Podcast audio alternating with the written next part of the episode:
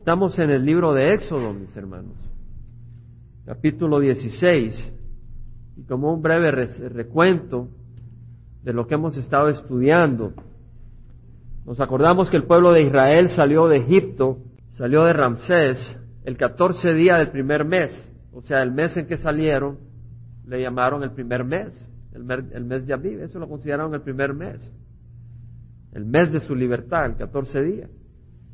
Y salieron de Ramsés y fueron a Sucot, que era como a 30 millas hacia el sur.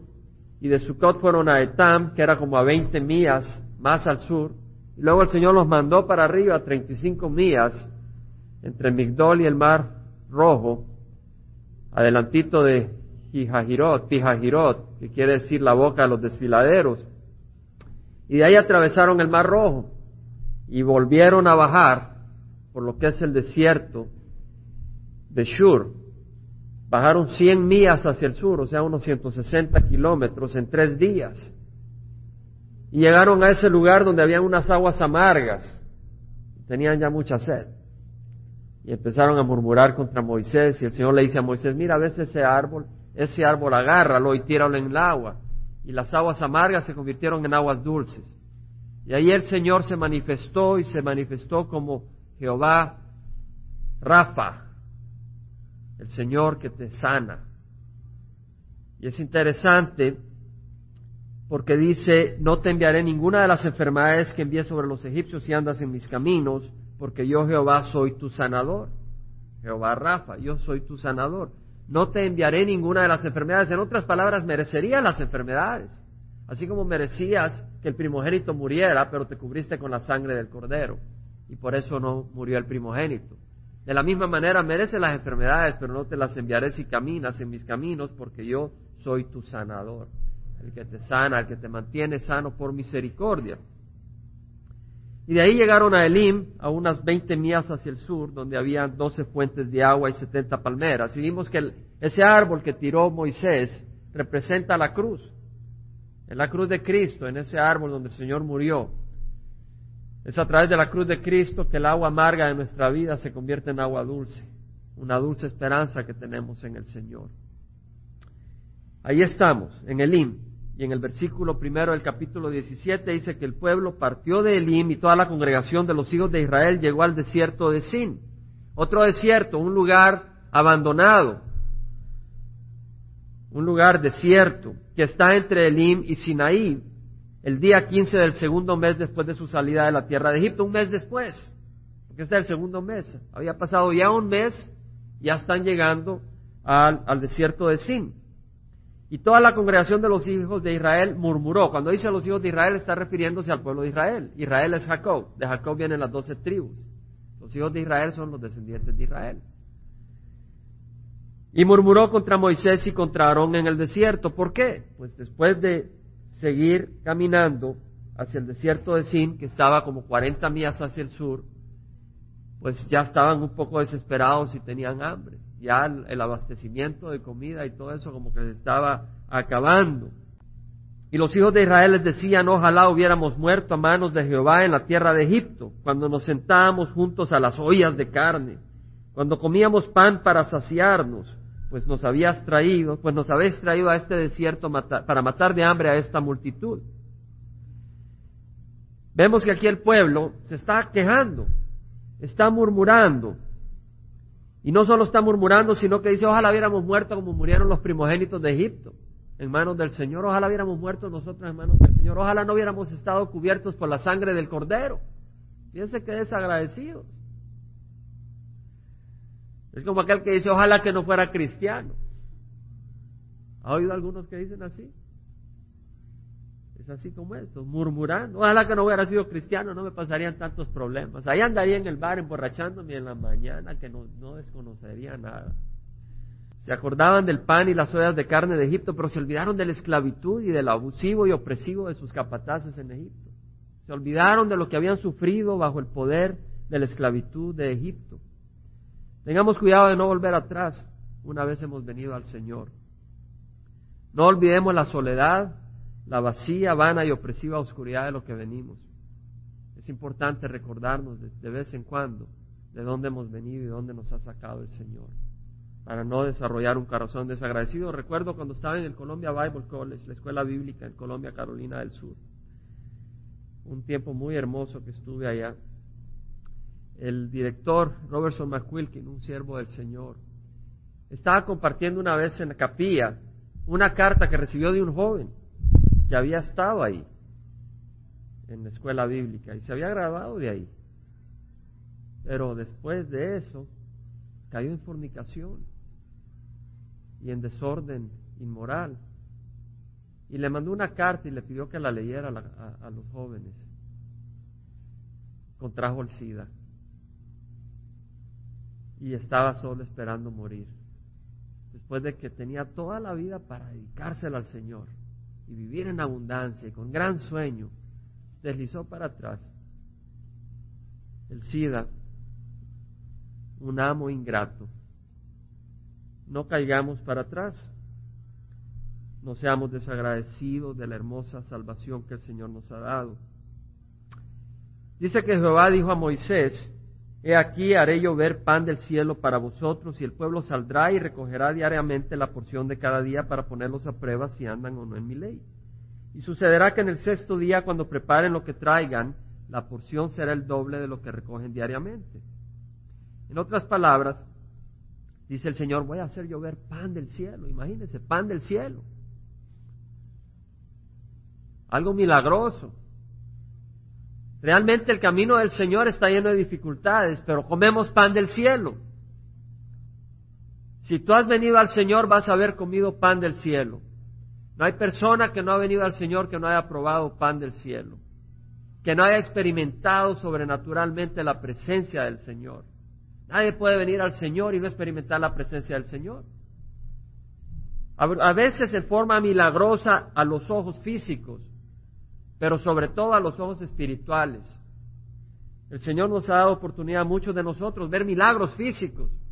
Yo he visto un pie crecer enfrente de mí cuando estaba en Nueva Jersey una vez. Un hermano, me acuerdo, Steve Steffel, oró ahí. Estábamos orando por un, muchacho y yo vi el pie que se le estiró y, había sido cierto, porque él se paró y estaba muy bien.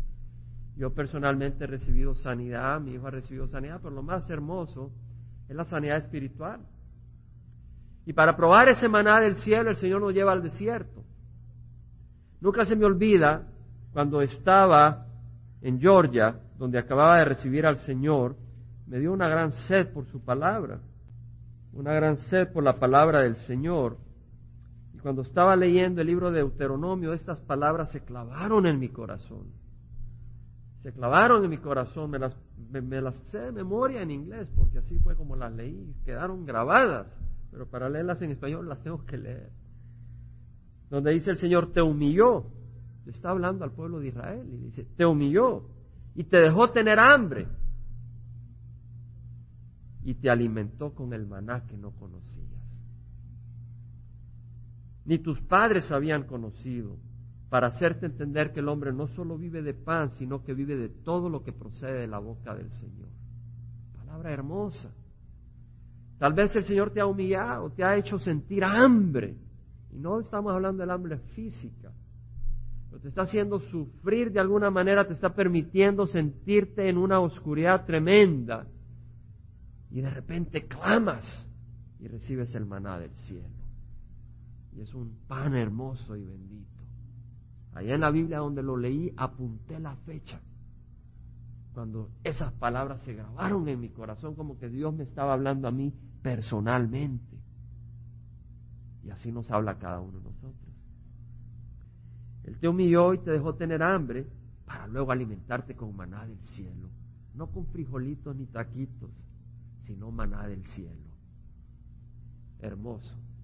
Hermoso lo que el Señor hace. Y acá vemos que el pueblo de Israel, el Señor le dice, mira, haré llover maná del cielo, pan del cielo. Y Moisés y Aarón dijeron a todos los hijos de Israel, a la tarde sabréis que Jehová os ha sacado de la tierra de Egipto y por la mañana veréis la gloria del Señor, porque Él ha oído vuestras murmuraciones contra el Señor. ¿Y qué somos nosotros para que murmuréis contra nosotros? En otras palabras, el Señor está diciendo a Moisés y Aarón, a la tarde sabréis que el Señor os ha sacado. Ahora, ellos sabrían, ellos sabían que el Señor los había sacado. ¿Cierto? ¿O no sabían? Ellos sabían que el Señor los había sacado de Egipto. ¿Qué quiere decir el Señor acá cuando dice, sabréis a la tarde que el Señor os ha sacado y por la mañana veréis la gloria del Señor? Ellos habían visto la gloria del Señor, habían visto el mar rojo ser partido, habían visto las plagas que cayeron sobre Egipto y la liberación poderosa que el Señor tuvo con el pueblo de Israel sacándolo de Egipto y llevándolos.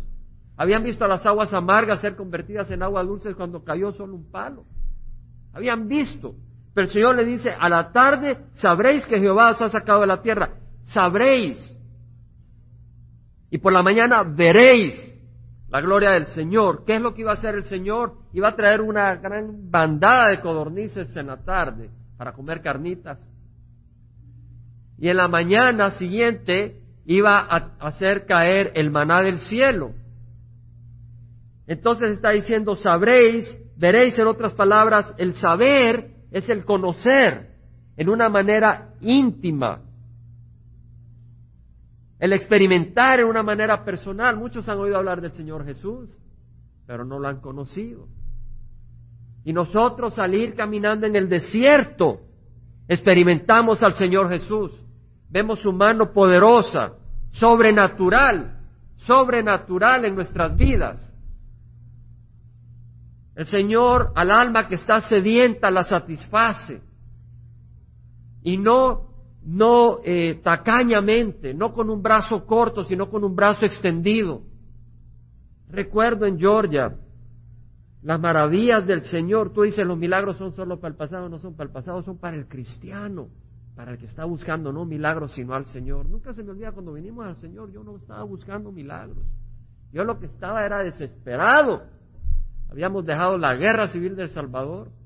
Yo había estudiado mi carrera para estar ayudando al país al que amaba con mi corazón y amo. De alguna manera involucrarse en el desarrollo económico y, tecnológico. Y vimos que de nada sirve cuando el hombre está destruido en una guerra civil. Y salimos y nos sentíamos, bueno, tenía un trabajo muy hermoso en Georgia, pero me sentía vacío, me sentía con hambre, me sentía sediento, me sentía sin respuestas. Y Cristo fue la respuesta para mí. Una respuesta hermosa. Pero me acuerdo que fue así que recibimos al Señor, pero el Señor cómo nos ha ido bendiciendo en maneras... Voy a compartirlo para dar la gloria al Señor, no para que piensen nada del hombre, porque el hombre es perdido, ¿no? Pero está al alcance de todos la, mano poderosa del Señor. Nunca se me olvida una vez cortando la grama, ¿verdad? Me tocaba cortar la grama allá en Watkinsville. Se me crecía y, y, no quería tener una máquina eléctrica porque me parecían muy ruidosas. Así que tenía una de esas de empujar, ¿no? Mecánicas y teníamos un jardín grande. Y como costaba mucho cortarle, esperaba hasta que el zacate estuviera como que era selva. Y más me costaba, más me costaba cortar ese zacate. Y un día así ya no podía esperar. Y eso estaba como que iba a llover, como que se respiraba el agua. Se respiraba, ya iba a llover. Yo decía, Señor, yo tengo que cortar esta grama, no dejes que llueva. Por lo menos que no vaya a llover aquí. Y salgo a hacerlo porque tenía que hacerlo. Y como a la hora y media, no ha llovido, Señor. Yo sé que tu mano ha parado esta lluvia. Voy entrando a la casa y se vino el agua. Solo me y le di gloria al Señor. El Señor es poderoso. El Señor es poderoso. Él ha prometido sus riquezas a cada uno de sus hijos. Él te va a dar el maná del cielo, el pan celestial. Dice entonces de que Moisés y Aarón dijeron a todos los hijos de Israel, a la tarde sabréis y en la mañana veréis. Y Moisés dijo, esto sucederá cuando el Señor os dé carne para comer por la tarde y pan hasta saciarlos por la mañana porque el Señor ha oído vuestras murmuraciones contra Él, pues ¿qué somos nosotros? Vuestras murmuraciones no son contra nosotros, sino contra el Señor. En otras palabras, el pueblo se puso a murmurar. Ahora veamos que hay una alternativa al murmurar. La alternativa es orar. ¿Qué tal si en vez de murmurar contra Moisés y Aarón, le hubieran pedido al Señor? Y muchas veces el pueblo de Dios somos murmurones. Andamos murmurando en vez de andar orando. El Señor nos dije, deja de murmurar, empieza a orar. Esa es la actitud que debemos de tener. Moisés dijo a Aarón, di a toda la congregación de los hijos de Israel, acercaos a la presencia de Jehová, porque él ha oído vuestras murmuraciones. Y sucedió que mientras Aarón hablaba a toda la congregación de los hijos de Israel, miraron hacia el desierto y aquí la gloria de Jehová se apareció en la nube. Está regresando a lo que había ocurrido. ¿Se acuerdan que el Señor iba en una columna de nube al frente? Entonces, cuando oyeron las murmuraciones, eh, Moisés le dijo a Aarón, di a la congregación, acercaos a la presencia del Señor, acerquémonos a la nube. Y entonces el Señor apareció, ¿verdad? La gloria del Señor se apareció en la nube. Y habló con Moisés y le explicó lo que iba a ocurrir. Y eso ya lo leímos, o sea que volvió a lo que había pasado Moisés. Es el estilo bíblico en que está escrita las cosas. He oído las murmuraciones de los hijos de Israel, háblales diciendo, al, caer la tarde comeréis carne y por la mañana os saciaréis de pan y sabréis que yo soy Jehová vuestro Dios. Y sucedió que por la tarde subieron las codornices y cubrieron el campamento, y por la mañana había una capa de rocío alrededor del campamento. Cuando la capa de rocío se evaporó, aquí sobre la superficie del desierto había una cosa delgada como copos, como hojuelas, menuda como la escarcha sobre la tierra. En otras palabras, había conflex no, no era cornflakes, hermano. Pero eh, es que copos quiere decir hojuelas. Y era delgadita, ¿no? Como la escarcha. Como el cornflakes, pero era un poquito más pequeño. Pero era más sabroso, porque no tenía que ir a State Brothers a comprarlo, sino que era gratis. Y yo creo que era mucho más sabroso que el cornflakes. Se me hace que ha de haber tenido el sabor de, ah, de esos pancakes con syrup porque en el versículo 31, hermanos, el Señor no nos da cosas malas. El versículo 31 dice que la casa de Israel le puso el nombre de maná y era como la semilla de cilantro blanco y su sabor era como las hojuelas con miel. Fíjese qué sabroso.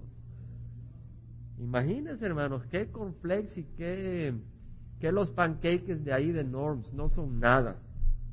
Y maná quiere decir qué es, qué es esto. De hecho, Dice que al verla los hijos de Israel se dijeron unos a otros, maná. O sea, ¿qué es esto? Y le dijeron, maná. Maná, así le pusieron, ¿qué es esto? ¿Qué quieres comer? ¿Qué es esto? Maná. Porque no sabían lo que era. Y Moisés le dijo, es el pan que el Señor os da para comer. Esto es lo que el Señor ha mandado. Cada uno recoja de él lo que vaya a comer. Tomaréis un gomer por cabeza. Un gomer son 2.2 litros. Cada uno agarrará 2.2 litros más un poquito más que medio galón por persona, conforme al número de personas que cada uno de vosotros tiene en su tienda. Y así lo hicieron los hijos de Israel, y unos recogieron mucho y otros pocos. Ahora imagínense, si era el tamaño de semilla de cilantro y delgadito, para recoger 2.2 litros había que trabajar bastante. Pero el sexto día recogían para dos días, el séptimo no tenían que recoger. Dice que así lo hicieron, unos recogieron muchos, otros pocos. Lo importante fue que cuando lo midieron con el gomer, el que había recogido mucho no le sobró, ni le faltó al que había recogido poco, cada uno había recogido lo que iba a comer. Cada uno agarró su gomer de maná, de hojuelitas con miel. Y Moisés les dijo que nadie deje nada para la mañana siguiente, mas no obedecieron a Moisés. Y algunos dejaron parte del maná para la mañana siguiente. En otras palabras, algunos dijeron, no vaya a ser que no vaya a haber maná mañana. Hubo mañana, hoy tuvimos maná. El Señor hoy nos dio maná, pero mañana quién sabe que nos quiera dar maná. Porque somos malos, ¿verdad? Así que mejor no le hagamos caso. Y guardemos un poquito. ¿Y sabe qué hizo el Señor? Se les pudrió. Gusanera salió de los manás que habían guardado. Se pudrió y Moisés se enojó con ellos. Hermanos, así somos nosotros a veces. El Señor nos dice, ¿Estás satisfecho con lo que te he dado? No, Señor, mira, no tengo tiempo. Voy a dejar de ir a la iglesia porque quiero este tercer trabajito. Porque no vaya a ser que en un mes necesites esos chavos. Pero tienes con el trabajo que tienes suficiente para hoy. Y tienes hasta suficiente para mañana, pero no estás contento y te agarras un tercer trabajito. Porque quién sabe en dos meses. Dejas de ir a la iglesia y resulta que se te convierte en gusanos y se te pudre cómo se te empieza a arruinar todo en la casa. El Señor ve cómo lo hace para llamar tu atención. Hay que darle al Señor el tiempo del Señor. Y hay que estar satisfecho, satisfecho con lo que el Señor nos da, no buscar más, porque de ahí saldrán podredumbre y gusanos en nuestras vidas. En el Nuevo Testamento nos dice que hay una gran ganancia el contentamiento. La piedad con el contentamiento es de gran ganancia. No murmurando. Dice que lo recogían cada mañana, cada uno lo que iba a comer, pero cuando el sol calentaba se derretía. Y sucedió que en el sexto día recogieron doble porción de pan, dos gomeres para cada uno, cuatro litros, cuatro litros y medio, un galonazo de, de cornflakes. Y cuando todos los jefes de la congregación vinieron y se lo hicieron saber a Moisés, él le respondió, esto es lo que ha dicho Jehová, mañana es día de reposo, día de reposo consagrado al Señor, coser lo que habéis de coser y hervir lo que habréis de hervir y todo lo que sobre guardarlo para mañana. En otras palabras, recogiste el maná. Puedes hornear una cantidad, tostadito al horno. Puedes servir otra cantidad si quieres, así, de distinta manera. Ya lo guardas para mañana. En otras palabras, si vas a hornear dos litros, puedes hornear cuatro y el domingo ya no tienes que trabajar, puedes descansar. El Señor proveyó para el día de descanso. Moisés dijo, bueno, dice que lo guardaron para la mañana como Moisés había mandado y no se pudrió ni hubo en él gusano alguno. Al hacerlo de acuerdo a la voluntad del Señor no hubo gusano. El Señor proveyó para el día de descanso y esa provisión no se pudrió. El Señor provee para nuestro día de descanso y no se va a podrir, va a ser bendición. ¿Qué cosa más hermosa que el Señor nos quiera dar un día de descanso? Fíjese cómo es de hermoso nuestro Padre Celestial que dice, sabes, vas a trabajar seis días, pero el séptimo día, no te preocupes, recoge el sexto, te voy a dar suficiente para que el séptimo estiras tus brazos, estiras tus pies y me das las gracias y yo te bendigo. ¿Qué te parece? Y muchos dicen, no, no, no, no, déjame trabajar porque no voy a hacer que no me alcance el lunes. Así es de necio el hombre. Pero en Cristo hay esperanza. Lo guardaron por la mañana, Moisés había mandado y no se pudrió. Versículo 25 dice que Moisés dijo, comedlo hoy porque hoy es día de reposo para el Señor, hoy no lo hallaréis en el campo. Seis días lo recogeréis, pero el séptimo día, día de reposo, no habrá nada. Y sucedió que el séptimo día algunos del pueblo salieron a recoger. Qué necios, ¿verdad? Hermano, cortados de la misma tierra que nosotros. Nosotros tenemos la historia para verlos y decir, ustedes fueron así. Si ellos no lo hubieran hecho, nosotros lo hubiéramos hecho. No hubieran dicho, ustedes fueron así. Pero seamos sabios y leamos la historia que está en la Biblia para no ser así. No es que ellos sean peores que nosotros, es que nosotros tenemos la ventaja de ver sus errores. Pero qué cosa más terrible no aprender de los errores de otros. Aprendamos de los errores de otros para que nosotros no los cumplamos, hermanos. Seamos sabios. Y no los critiquemos porque somos hechos de la misma tela, cortados con la misma tijera. Pero nosotros no murmuramos, ¿no? No nos quejamos, somos muy distintos. Mira que Jehová os ha dado el día de reposo. Jehová os ha dado el día de reposo. Qué hermoso. Recuerda en la escuela bíblica, Robertson McQuilkin nos decía la razón del séptimo día. Yo nunca lo había visto así. Y decía, ¿sabe? Para mí el séptimo día es un día de descanso muy hermoso porque yo soy libre de no tener que trabajar. Yo ya me he decidido que no tengo que hacer ni trabajo ni nada. Ese día es de descanso, de meditar en el Señor y glorificar su nombre y cargo mis baterías. Dice, mirad que Jehová os ha dado el día de reposo, por eso el sexto día os da pan para dos días. Quédese cada uno en su lugar y que nadie salga de su lugar el séptimo día. Y el pueblo reposó el séptimo día. Y la casa de Israel le puso el nombre de maná y era como la semilla de cilantro blanco y su sabor era como las hojuelas con miel. Qué sabroso. Acuérdense, hermanos, el maná no era solo pan del cielo. Y saben, no necesitaban las botellitas de vitaminas. ¿Cierto? No necesitaban ir a la tienda de remedios naturales. Ni el ajo, ni nada de eso. El maná, las hojuelitas con miel, perfecto una gran bendición. Y Moisés dijo, hermano, ¿sabe? Es cierto. Estamos bromeando un poco, porque ¿sabe? en el pueblo del Señor nos podemos gozar, pero ¿sabe qué quiero decirles? No son las medicinas ni los remedios naturales los que nos dan salud, es Cristo. Sí, no estoy acusando si usted compra su remedio natural. No diga que hermano Jaime ya me criticó desde el podio ahí. No, quiere comprar su remedio natural, gloria al Señor. Pero sabe, no son los remedios naturales, es Cristo. Cuando fui a mi, examen anual, me salió la salud perfecta. Gloria al Señor. Salió muy bien ahí por febrero y el doctor viene y me dice, pero sabes, tienes mucho trabajo, además esto, esto, el otro, déjame darte unas vitaminas poderosas, me dice.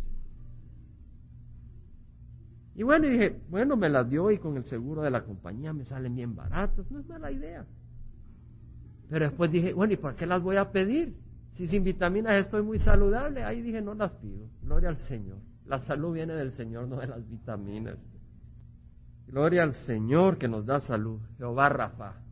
Gloria al Señor, hermanos. Luego dice, Moisés dijo, esto es lo que Jehová ha mandado que se guarde un gomer lleno de maná para vuestras generaciones, para que vean el pan que yo os di de comer en el desierto cuando os saqué de la tierra de Egipto. Guarda un recipiente. Cuando el Señor te bendice con un versículo, apunta ahí la fecha. Acuérdate lo que el Señor hizo. Cuando el Señor sanó a mi hijo Daniel, en esa Biblia, uh, yo no podía ponerle ni un apunto con lapicero. Porque la Biblia es sagrada y es sagrada, pero uno puede escribirle. Pero en ese tiempo yo ni le podía tocar me descalabraba enfrente de la Biblia de emoción. Pero ahí sí vine y le escribí lo que el Señor había hecho cuando sanó a Daniel. Ese testimonio. Guarda testimonio de lo que el Señor hace en tu vida. Cuando recién vine a trabajar a Baxter, wow, el primer, los primeros meses, eso era, uh, yo sudaba la gota gorda, como decimos. Y un día estaba oyendo a Chuck Smith y estaba estudiando el libro de Salmos. Y, en el Salmo, Salmo 84, 12 dice, oh Señor de los ejércitos, cuán bienaventurado es el hombre que en ti confía. Oh Jehová de los ejércitos, cuán bienaventurado. Y así terminó el estudio, ese día, esa noche. Era a las seis de la tarde el estudio de la noche. Y vine y me acordé de que no que feliz el que no tiene que confiar en el Señor y ya tiene todo resuelto. Qué feliz el que confía en el Señor, porque el Señor hará. Qué feliz si confías en el Señor, porque el Señor va a hacer. Y vine a un pedazo de papelito y me agarré de ese versículo. Dije, sí, voy a confiar en el Señor. Y ahí lo apunté y lo puse en la pared ahí donde tenía mi oficinita. Ha habido gente que me ha dicho, Jaime, aquí ya estás muerto, ya te van a echar, problemas y esto. Ya han pasado 10 años. Ya ha ido casi todo el mundo de mi departamento, yo soy de los pocos que han quedado. Y ahora ya sé que si me echan, es porque el Señor está diciendo, ya vete de ahí, es tiempo. Pero ya sé porque nadie me va a echar, el único que me va a echar de ahí es el Señor. Pero ya lo sé de corazón. He visto estar en situaciones donde yo sabía que ya me iban a echar. No me han echado. Señor ahí me tiene. Oh Jehová de los ejércitos, cuán bienaventurado el hombre que en ti confía. Y eso es lo que el Señor quiere. Cuando dice el Señor, sabes, recoge cada día, no recojas para el siguiente día, confía en el Señor. Eso es lo que el Señor quiere nosotros, que seamos un pueblo que quiere confiar en Él, que desea confiar en Él y que va a confiar en Él. Ahora dices tú, ¿por qué el Señor me pone a prueba? ¿Sabes? El Señor es fijo, es estable, es fiel. Y el Señor quiere, el Señor nos está haciendo a su imagen y a su semejanza. El Señor nos está haciendo a la semejanza de Él. Quiere decir que Él no quiere que nosotros cuando empiezan a ir las cosas malas, nos hagamos para atrás. Que cuando estamos desanimados empezamos a ser infieles con nuestra mente, o con nuestros ojos, o con nuestros pensamientos. El Señor quiere que seamos los mismos, fieles, fijos, íntegros, santos en Cristo Jesús. Entonces nos permite ir a circunstancias donde prueba lo frágil que somos y lo infieles que somos. Como este pueblo que murmuró para decir, sabes, te falta para ser un hijo conformado a mi imagen. El Señor quiere ir trabajando. Nos va poniendo en circunstancias donde estamos probados para mostrar que nos hace falta y que nos humillemos. Porque cuando estamos murmurando por nuestras circunstancias, lo que estamos mostrando es un corazón orgulloso. Cuando estamos orando en medio de las circunstancias, mostramos un corazón humilde. El Señor quiere que clamemos, no que nos quejemos. Eso es lo que el Señor quiere. Pero para ello hay que confiar en el Señor. El Señor dijo, no os preocupéis por vuestras vidas, qué comeréis o qué beberéis, ni por vuestro cuerpo, qué vestiréis. No es la vida más que el alimento y el cuerpo más que la ropa. Mirad las aves del cielo, que ni siembran, ni recogen en, ni recogen en graneros, ni ciegan, ni recogen en graneros, y sin embargo vuestro Padre Celestial las alimenta. nosotros, ¿no sois vosotros de mucho más valor que todas ellas? ¿Y quién de vosotros, por ansioso que esté, puede añadirle una hora al curso de su vida? Y por la ropa, ¿por qué os preocupáis? Observad cómo crecen los lirios del campo, no trabajan ni hilan, pero os digo que ni Salomón en toda su gloria se vistió como uno de ellos. Y si Dios viste así la hierba del campo, que hoy es y mañana es echada al horno, ¿no se hará mucho más por vosotros, hombres de poca fe? El Señor cuida a los pajaritos y le da de alimento. Sí, tienen que trabajar, no digamos, a sentar aquí hasta que el Señor me alimente. Los pajaritos van y buscan su comida, pero la hallan. El Señor dice, si el Señor alimenta a los pajaritos, si el Señor viste a los, al campo, a los lirios del campo, con una belleza y un esplendor que ni Salomón en su esplendor se pudo vestir, no hará mucho más por ti, hombre de poca fe. No os preocupéis diciendo, ¿qué comeremos? ¿O qué beberemos? ¿O con qué nos vestiremos? Los gentiles buscan ansiosamente todas estas cosas. Vuestro Padre Celestial sabe que las necesitáis. Buscad primero su reino y su justicia. Y todas estas cosas os serán añadidas. El Señor nos dice que busquemos primero el reino de Dios y su justicia y el Señor nos cuidará. El Señor suplirá nuestras necesidades. Por tanto, no os preocupéis por el día de mañana, porque el día de mañana se cuidará de sí mismo. Bástale a cada uno sus propios problemas. Vamos a pararnos y cerrar acá. Hemos leído la palabra del Señor, hermanos, no la historia de hombres. La palabra del Señor es poderosa. ¿Está nuestro corazón receptivo? Confiamos que sí. Vamos a orar y darle gracias al Señor por su palabra. Padre Santo, tú has proclamado, Señor, que tu misericordia tú nos has humillado y nos has hecho tener hambre para luego alimentarnos con el maná que desciende del cielo y hacernos entender que el hombre no solo vive de pan, sino de toda palabra que viene de la boca de Dios. Padre Santo, yo te doy gracias por tu palabra. Es hermosa, Señor.